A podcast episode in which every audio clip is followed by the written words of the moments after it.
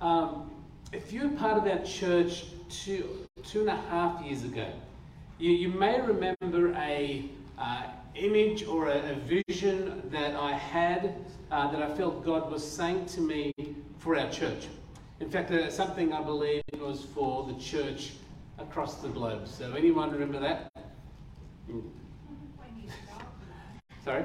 I'm not expecting anyone to know that. I know people can't even remember what I said last week. So, um, I didn't speak last week. So, as soon as I start, you may, you may remember, and I am looking at getting a pair of multifocals just to save me having this issue with these glasses. So, um, what I felt God saying to me two and a half years ago was that we are in a fast flowing river of culture. You remember this now? A fast flowing river of culture that is, that is pulling us along at high speed.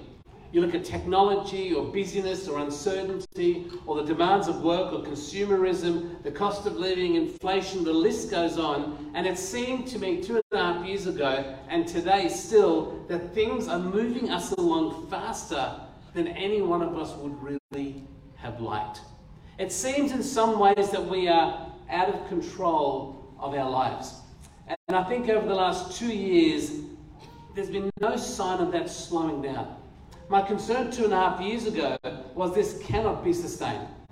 I believe that, that the, the accelerating pace of culture will continue to, to, to pull us apart. Our families have the risk of falling apart. Our personal lives will, will continue to implode with increasing stress, relational problems, emotional uh, burdens, and the financial pressures that are, that are pulling us along in this world where we live. Now, not to mention, I, I felt that there are unseen snags and, and rapids and things that are ahead that I don't think we are well prepared to face in ourselves, by ourselves, and uh, let alone come through them unscathed. Uh, in the midst of this, I felt the Lord saying, well, at least to me, it's time to swim to the side of the stream. Because at the side of the stream, the water tends to flow a little slower. Anyone now remember that message? Well, two of you, thank you. So um, I was sitting at the banks of um, the little creek at Edgeworth, sitting in my armchair on, on while we were locked in lockdown. Now they remember. Now they remember. Okay. Now, if you were here two and a half years ago, you may remember that message. But if you weren't, and I know a chunk of you weren't, and a chunk of you, chunk, chunk of you, a chunk of you can't remember that. Uh, but I wouldn't be surprised if you can relate to that.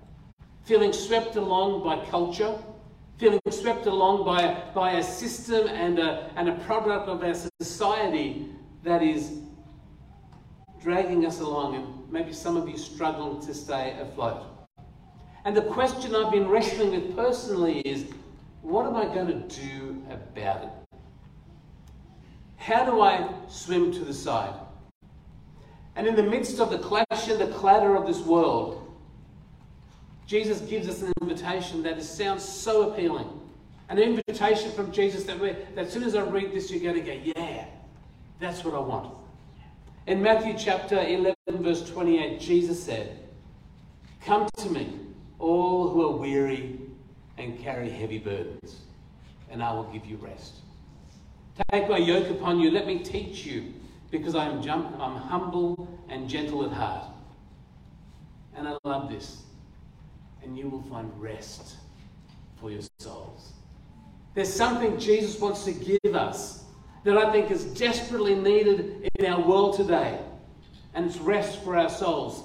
If you were here for the uh, prayer evening we had on Monday night, joining with a couple of other churches and, and across the Hunter Valley with Rima, that was the theme of the, the, the gathering we held here at our church. God, Jesus wants to give us rest. Rest for our souls, uh, rest from the, the weariness and the burdens and the striving and the hardship and the, and the constant uh, fighting we have to swim against or swim to the side of the stream. So when Jesus was, he was speaking to, to the first century Israel. And I guess even in Jesus' day, when they had no technology, when they didn't have a, a, a, sports that are filling our weekends, when they didn't have TV and Netflix, and, and they didn't have world politics like we have today, or news that are showing us all the media, but they didn't have any of that. But they were all, I guess they were all also feeling worn out. They were also tired or fatigued.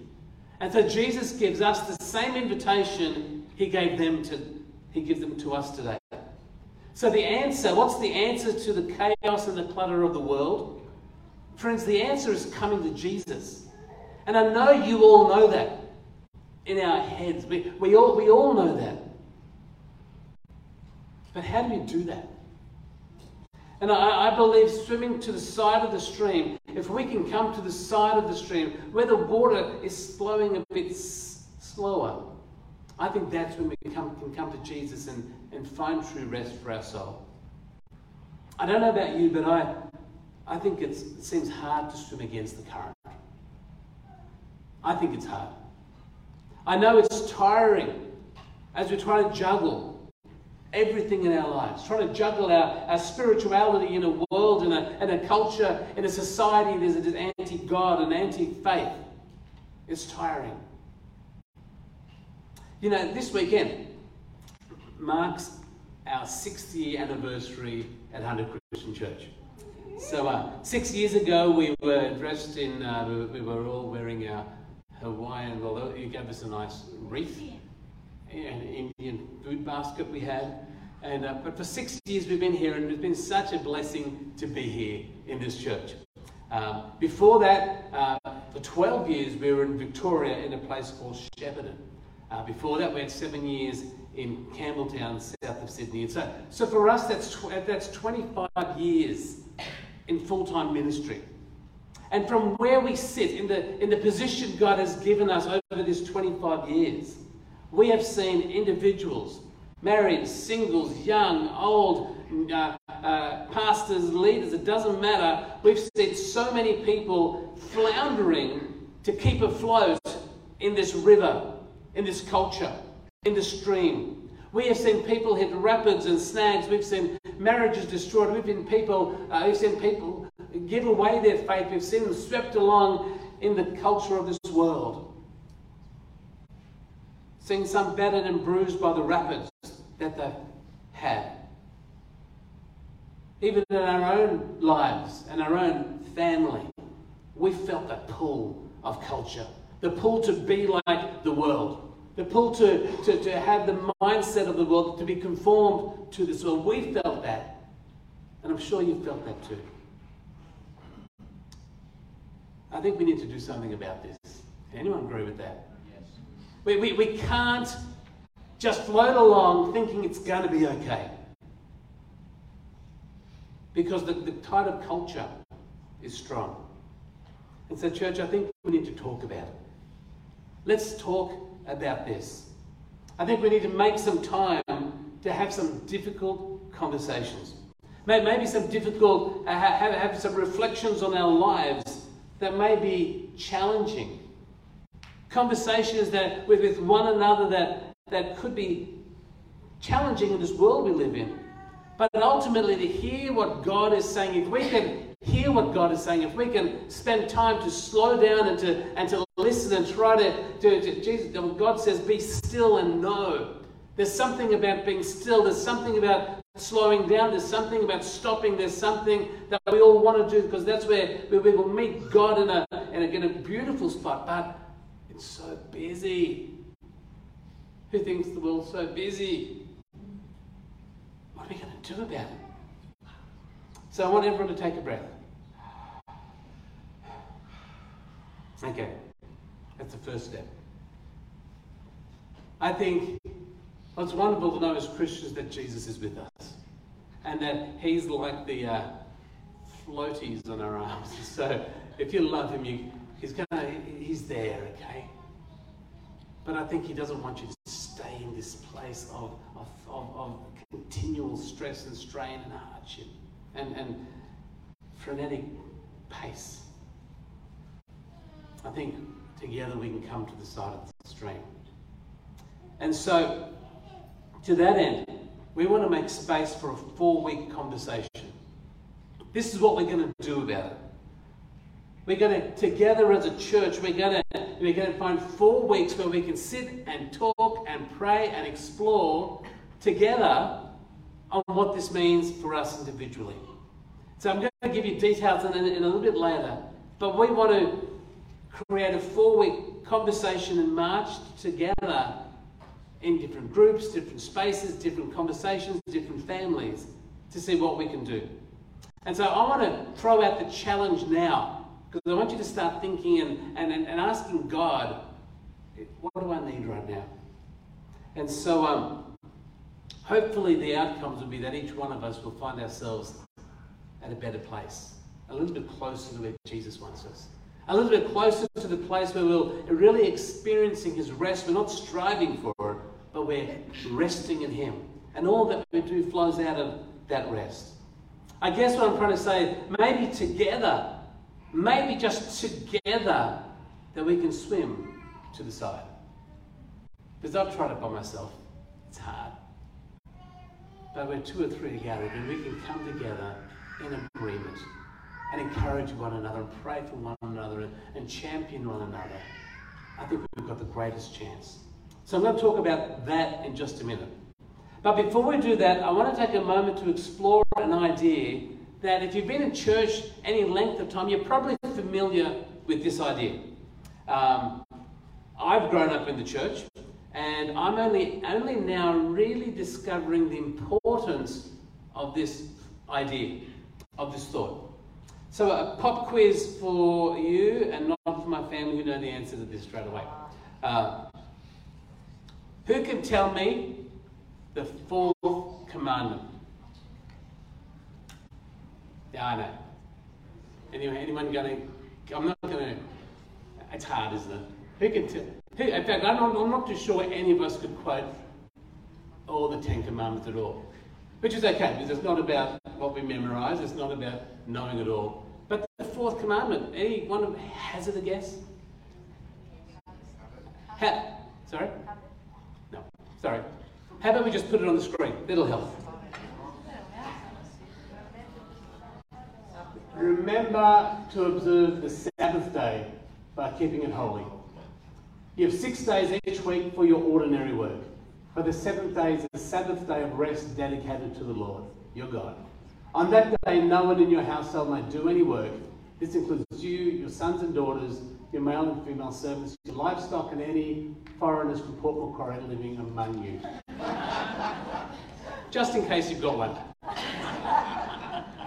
you know, for, for me, growing up in the church, I sort of got the other commandments. I, I sort of understood, all right, do not kill. Yeah, it makes sense. You know, uh, uh, do not covet thy neighbour's oxen or donkey or wife. Um, don't, don't, don't steal. You know, honor the Lord your God. Don't have idols. I, I got all those ones. They made sense to me as far as guidelines for, for life and, and in community with God. But this one I thought was a little bit odd. Um, I could think of nothing worse than just staying home and doing nothing, reading the Bible, all day. I'm just being honest. Growing up and still today, I can think of, well, there's probably a lot of worse things than that. But yeah, that doesn't sound very inspiring to me. Not, not to me growing up, that one, just, just that one, it seemed legalistic. It seemed old covenant. To be honest, it seemed really boring. Is anyone game enough to say, yeah, I'm with you, Mark? That's how I felt when I was a kid. That's how I feel right now. Okay. Thank you, Andre. Um, it's good to see our elders are being honest today. So, um, and then, then when we came to this fourth one, I think every, I said everyone agrees on the other nine. All right, that's, that's, that's particularly the parents would agree with children obey your mum and dad, obey mum and dad because then you'll live long. And so that's a good tip. Parenting, kids, it says it. If you want to live a long life, obey your parents, mum and dad, you're welcome. Um, okay, so, so we did this concept of Sabbath It didn't make sense to me. And then along came the argument. But what day are we supposed to give to God? Is it Saturday? Some people do. Is it Sunday? Is it any day? Is Sabbath Old Testament? Is Sabbath New Testament? Should we even practice the Sabbath? And we're going to talk about some of these perspectives that have biased us. So, because as soon as you say the word Sabbath, each one of us, depending on your background, will either push back. Because I used to push back because I thought that's just too weird, too legalistic, too boring. And so I push back, and then I'd go all the arguments of theology and this and that, and I would totally disregard anything except I'd say, well, you know, for us as church, we typically associate Sabbath with our Sundays, our church days. And, and so, so by the time Jesus came along, Sabbath had evolved from something that God gave his people, which was intended to bring life and refreshing and, and, and just to bring family and community and love and, and rejuvenation. And, and that, that's what it was intended for to, to, to allow God to bring rest for our people and for our soul. It had shifted from what God's intention was to something that was a legalistic ritual. Sabbath was no longer bringing rest and joy to the people of Israel, which was God's intent. It became a burden. It became a complex set of rules and requirements what you can do, what you can't do, blah, blah, blah. And all the religious leaders then would, would look at people trying to, who are breaking the Sabbath, and most of Jesus' altercations that he had with the religious people were what Jesus was doing on the Sabbath.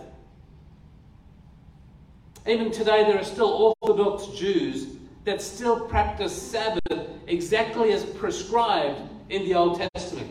They don't use electricity. They, they, they don't do any manual labor. They, they, some of them don't even drive any vehicles or cars. And, and, and they, they, they still think that they've got to stick to exactly, exactly what, what God was saying. And they're missing the heart of what God was willing to bring to his people.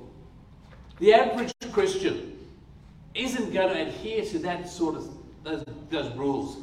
As I said, most of us consider Sundays our Sabbath. Most of us consider today as a day of rest. But it often becomes a day to run errands, pack in social activities. Maybe even on a Sunday you can, you can get ahead on your work for Monday. If you have some time, you can, you can start working on your assignments or, your, or the projects or the stuff. And so even today, although it's a day of rest, we start to squeeze extra stuff in. And I think we also can miss the heart of what God is wanting to do. So, during March, we want to explore the heart of Sabbath. We want to explore God's design for rhythm and rest. We're not going to be prescriptive in any way. We're not going to provide rules and regulations, but rather we want to discuss what does Sabbath look like and how does Sabbath or practicing a form of Sabbath impact us as a community of followers of Jesus? You know, what it looks like will be different from person to person, family to family. At different ages and stages, from young kids to, to, to your grandkids, from professionals to students, eh, it will look different for every single one of us. And the best part, we're going to talk about it together. For four weeks, we're going to share our ideas, pray together, encourage one another, and help one another come to the edge of the stream because we desperately need it. We desperately need to find ways to slow down, slow our heart, slow, slow, uh, pull ourselves out of this, this culture that is pulling us along.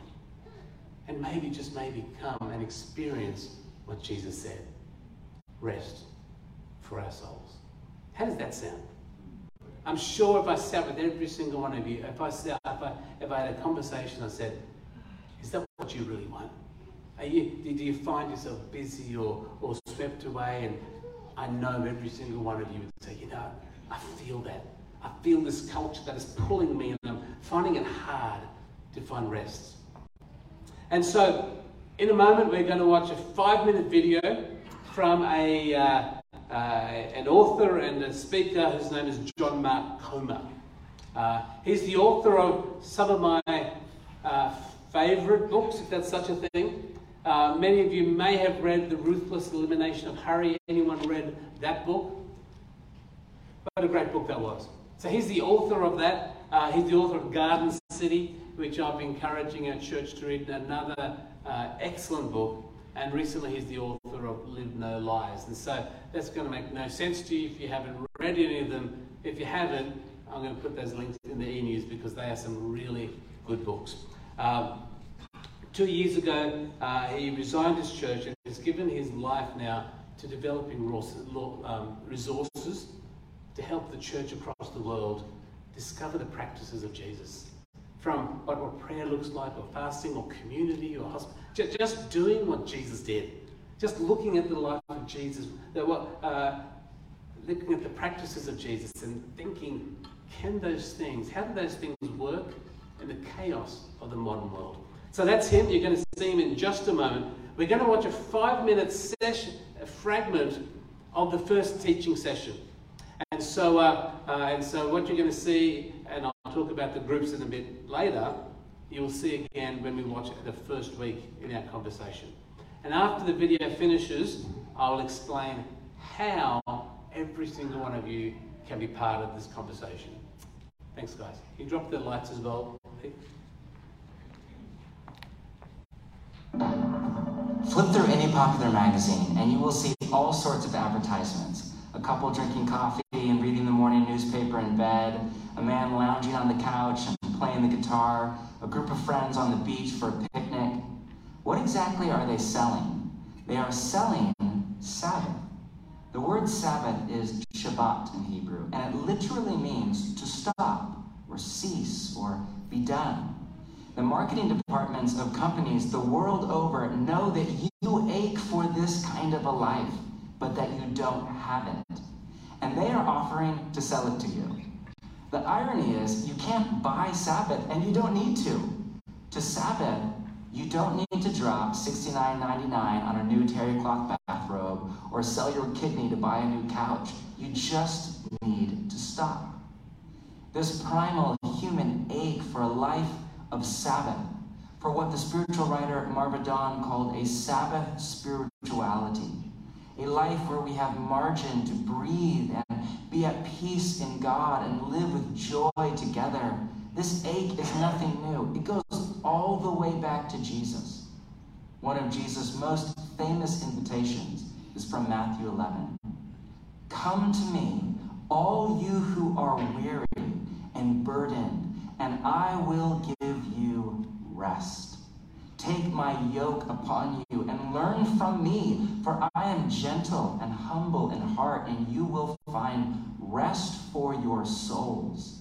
For my yoke is easy and my burden is light. I love the Pastor Eugene Peterson's paraphrase of Matthew 11. Are you tired, worn out, burned out on religion?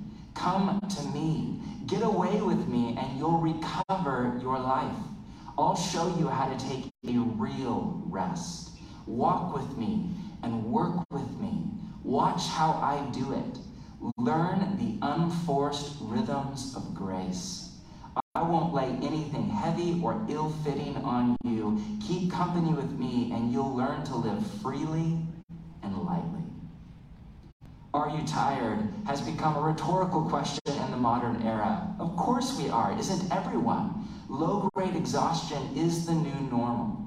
Now, part of the reason for this is body based. Up until very recently in human history, most people slept 10 to 11 hours a night.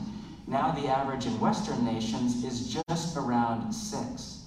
Cue all the latest research from neuroscientists on the devastating effect of insufficient sleep on our mind and our body.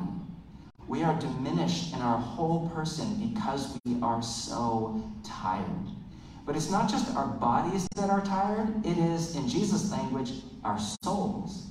Even when we go on vacation and catch up on sleep and have a little R&R, there is a psycho-spiritual exhaustion that does not go away in the modern world as a result of things like the hurry and busyness and frenetic pace of modern life, the noise pollution of the city, the always on 24 7 email from home work culture, the rising cost of living with more and more people working multiple jobs just to stay afloat or the side hustle to pay for the mortgage. The digital age, the phone that never stops buzzing, the constant churn of alerts, the stream of 24 7 news full of outrage and fear, the polarization of politics. It's just too much for most of us to carry. It is not an easy yoke. Is it any wonder we're so tired? And this problem of chronic exhaustion isn't just an emotional problem. At its core, it is a spiritual problem. Why? Because we follow Jesus, who said the greatest commandment in all of Scripture is to love the Lord your God with all your heart, with all your soul, with all your mind, and with all your strength. And he said the second is like it to love your neighbor as yourself. For Jesus, love is the telos of the spiritual journey. It's the end goal. It's what it's all about. Therefore, love is the metric by which we chart our progress. But the more exhausted we are, the more difficult it is for us to love or to bear any of what the New Testament calls the fruit of the Spirit. As Jesus himself said, the worries of this life, the deceitfulness of wealth, and desires for other things come in and choke the word, making it unfruitful. Flip through any popular magazine, and you will see all. All right, that's just of a teaser on what the content is going to be like. And um, he's a great communicator and has a love for Jesus. And so, uh, as, a, as a church community, we're going to do something about that. Um, so some of you may have some questions, or you may be wondering, I'm interested, what can I do? How can I be a part of this? So I want to give you some information that can help. If you are part of a Connect group already, we are looking for all our Connect groups to be part of this journey, part of this conversation. So if you're part of a Connect group already, you don't need to do anything uh, except just be committed and turn up and be willing to have, be part of the conversation. Um, unless you're a part of a Connect group and you are able to help by, by hosting a group or, or leading a group. Or maybe you'd like to, in your Connect group, maybe you'd like four weeks just to be part of a different conversation group. Now, I'm very mindful some of you may not be local to Newcastle. I know there's people that are watching online that might be, uh, I know we've got Auntie Penny who's over in UK. We've got others that may be able, wanting to be part of the conversation. And you may be wondering uh, at home, I, I can't, I'm, I'm not local to Newcastle, but how can I be part of this conversation? If that's you, we're going to try to figure something out for you. And so uh, there will be, uh, as of now, there is a, a, link that has been activated on your QR code. Um, and so if you're sitting in church or being part of it, you're welcome if you're able to multitask and listen to me and do some QR code stuff. You're welcome to do that. Or if you're at home watching on one of the streams, Facebook stream, you'll see a link in your chat which takes you to our, our landing page where you can uh, be, um, where you can enter the details. And if that's you, down the bottom you can say, I'm not local, I want to be part of the conversation. And we'll try to find out what we can do how we can make it work for you. And so, uh, or maybe you're here and you want to like get together. Um, you know, can I? Can you do it by yourself?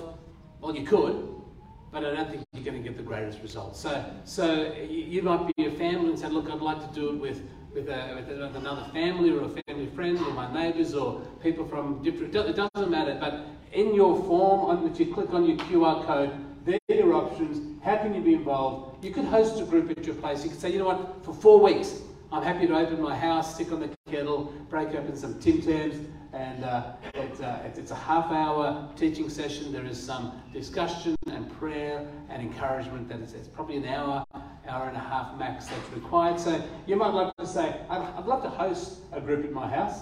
Or maybe you're saying, I'd like to lead, be part of that. Can't offer my house, but I'm happy to, to bring some leadership into a group. Or maybe I'd like to run a group with some friends. You can just tick that on your computer. Or if you need some help finding a group, we want to help you. So next page, thanks Heath. And so if you're looking to find a local group, here's, here's a simple way you can just say, look, here are some spaces, I'm, I'm available. Uh, and so this is, you don't have to be part of that church family. Uh, obviously, you have to be local to Newcastle. We're going to try to do what we can to, because I, would love to, I'd love it if everyone could be part of this conversation. Why? Not because I want lots of people in groups, not at all. Because I know this conversation is going to bring life. It's going to bring health. It's going to help slow us all down to a place where each one of us can really engage with the heart of God in a greater way. And so um, I really want to challenge you, encourage you to be part of this conversation. Tick when you could be available, and we as a staff team will try to work something out. I can't guarantee that you'll get exactly what you want, but I want to guarantee that we're going to try to find a way to have you involved in the conversation because I don't, we don't want you to miss out. And so, um, and so that's how you can be involved. The QR code on the back of your seats, or what a great idea to have a QR code on your fridge at home. So if you are uh, just if you need to, if you're you might be thinking about I'm going to talk to my friends or my neighbours. I can't do it right now, um, but you can always take your magnet and go to the fridge whenever you're ready. Uh, we do need to know in the next few weeks uh, so before March, obviously, so we can make this work together. Um, who think this is a good idea? I'm glad. Uh, because I, I, really think, and you might be saying, you know, I'm not, a, I'm not, a, I'm not a connect group person. I, I don't do stuff, and it might seem counterintuitive. Mark, you're talking about doing less or slowing down or being less busy, and you're asking us to do something else. Yeah, I am. Or maybe I'm asking you to rearrange Rearrange some priorities. Maybe, Maybe for four weeks you can tap out of something because there's something more important, more life giving for you, for your family, for your emotional, spiritual, mental health. Maybe this is a higher priority than something else that you're able to take a time off from. That's for you to think about. And, and I'll be encouraging in a minute. I'm going to pray and ask the Holy Spirit to, to give us some creativity or Him to just to encourage us or to lead us in what and how He wants us to engage. So as I said, if you are if you're watching online at home, if you're not local to us, you know we still want to help. We want to find a way to help you find community or conversation in your situation as well. So that's it.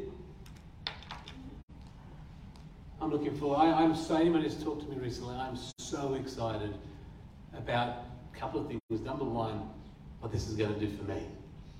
Because I'm, I'm not there yet.